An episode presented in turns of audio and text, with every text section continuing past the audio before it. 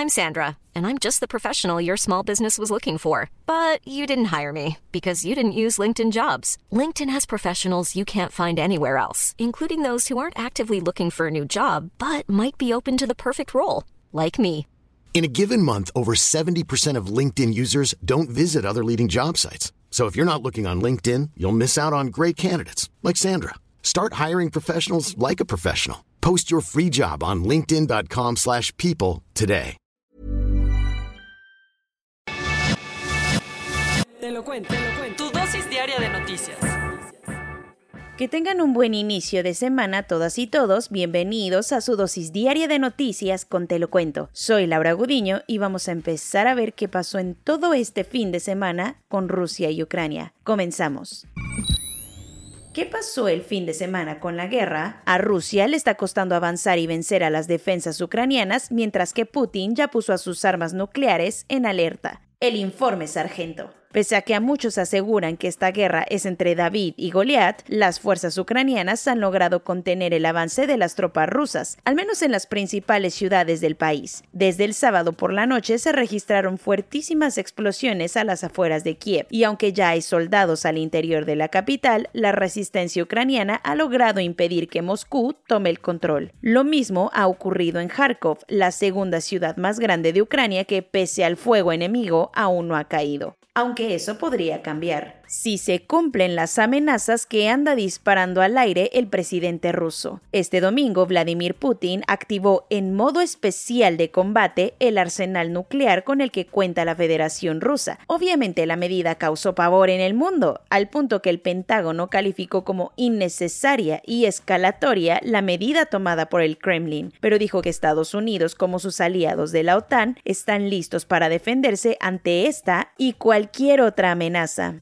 Le va a bajar dos rayitas eso es lo que busca la Unión Europea y Estados Unidos con todas las sanciones que le han aplicado a Rusia. Ursula von der Leyen, la presidenta de la Comisión Europea, anunció ayer que prohibirán que aviones de aerolíneas rusas y jets privados de rusos vuelen por el espacio aéreo de Europa. Además, Bruselas prohibió la transmisión en el continente de RT Sputnik y otros medios rusos acusados de ser pura propaganda del Kremlin. ¿Cómo va la tragedia humanitaria? El Ministerio del Interior de Ucrania contabiliza hasta ayer 352 personas muertas, entre civiles y militares, entre ellos 14 niños, desde el inicio de la ofensiva militar rusa el jueves por la madrugada. Además, las autoridades ucranianas informaron que 4.300 soldados rusos han perdido la vida en las batallas, además de que han logrado destruir 46 aviones, 26 helicópteros y 140 tanques. En su última actualización, el alto comisionado de Naciones Unidas para los Refugiados informó que ya hay 368 mil ucranianos que han abandonado su país y buscado refugio principalmente en Polonia. Pláticas por la paz, ucranianos y rusos acordaron verse en Bielorrusia para intentar negociar la paz, mientras que hoy habrá una sesión de emergencia con la Asamblea General de la ONU. Ya decía Jorge Drexler que la guerra es muy mala escuela y pese a que los ánimos están muy caldeados, Rusia y Ucrania saben que hablando se entiende la gente. Es por esto que a través de un mensaje de Telegram, la oficina del presidente ucraniano Volodymyr Zelensky confirmó que una delegación de su gobierno gobierno acordó verse con funcionarios rusos para platicar sobre una posible negociación. El cafecito o vodka se lo echarán en las cercanías del río Pripyat en Bielorrusia. Todavía no hay fecha y no es seguro que este encuentro rinda frutos, pero algo es algo. Otra opción para la paz la está buscando la ONU, con el Consejo de Seguridad que lanzó una resolución para convocar una sesión de emergencia de la Asamblea General, donde se verán las caras los 193 miembros para discutir qué onda con la invasión rusa. Esto luego de que Rusia vetó una resolución del Consejo de Seguridad del viernes que buscaba condenar la invasión en Ucrania. Lo que nos faltaba Bielorrusia, el BFF de Rusia, celebró un referéndum en el que aprobó renunciar a su prohibición nuclear, todo mientras planea entrar a la guerra. No es un secreto que Bielorrusia es casi casi un estado satélite de Moscú, y es que mientras está en el fuego cruzado entre ucranianos y rusos, sus ciudadanos votaron ayer en un referéndum para modificar la constitución y dejar atrás su estatus no nuclear. En otras palabras, esto elimina la neutralidad del país frente a las nukes Y permite que Bielorrusia almacene armas nucleares dentro de su territorio por primera vez desde 1996. Además, esto será todo menos una coincidencia, ya que en los últimos días Bielorrusia ha servido de trampolín para que el Kremlin, en su afán de meter tropas a territorio ucraniano, pues ha prestado sus fronteras como puerta de acceso a Kiev.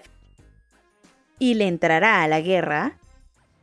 La cosa es que, según un reporte de periodistas opositores al régimen bielorruso, el dictador Alexander Lukashenko está preparando a sus tropas para unirse de lleno con Putin. Y aunque esta información no está confirmada, desde el domingo Lukashenko ya amenazó a Ucrania con una guerra total. De momento, Lukashenko le ofreció muy amablemente a Putin guardar sus juguetes nucleares.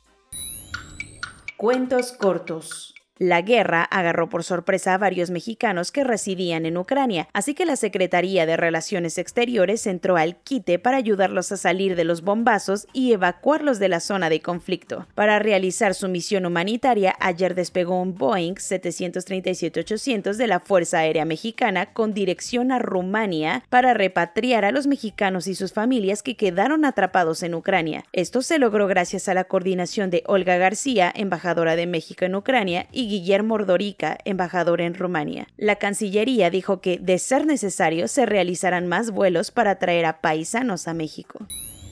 Juan Collado, quien desde 2019 está tras las rejas por los delitos de lavado de dinero y delincuencia organizada, ahora se aventó una denuncia en contra de Julio Scherer Ibarra, ex consejero jurídico de la presidencia. El anterior abogado favorito de AMLO fue acusado de extorsión, asociación delictuosa, lavado y tráfico de influencias. Según Reforma, el chisme se dio porque Scherer le ofreció por debajo de la mesa un acuerdo reparatorio por 2 mil millones de pesos para sacarlo de la cárcel Parte del trato era, según, que vendiera todas las acciones de su empresa, Caja Libertad.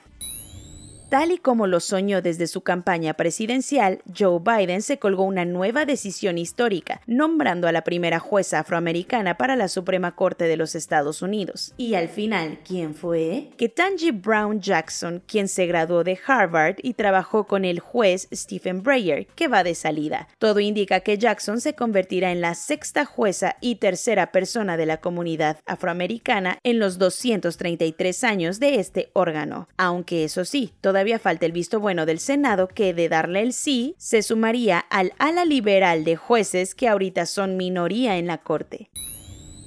Al mundo ya no le hacen falta tragedias, pero en Vietnam acaban de pasar otro mal rato. Tristemente, unas 13 personas perdieron la vida y otras 4 se encuentran desaparecidas después de que un bote de turistas se hundió por el mal tiempo frente a las costas de la ciudad Hoi An, que es considerada patrimonio mundial. En el barco iban 39 turistas y miembros de la tripulación que venían de una zona de buceo, snorkel y deportes acuáticos. Para colmo, las autoridades confirmaron que entre los desaparecidos hay dos niños y las labores de rescate se están complicando.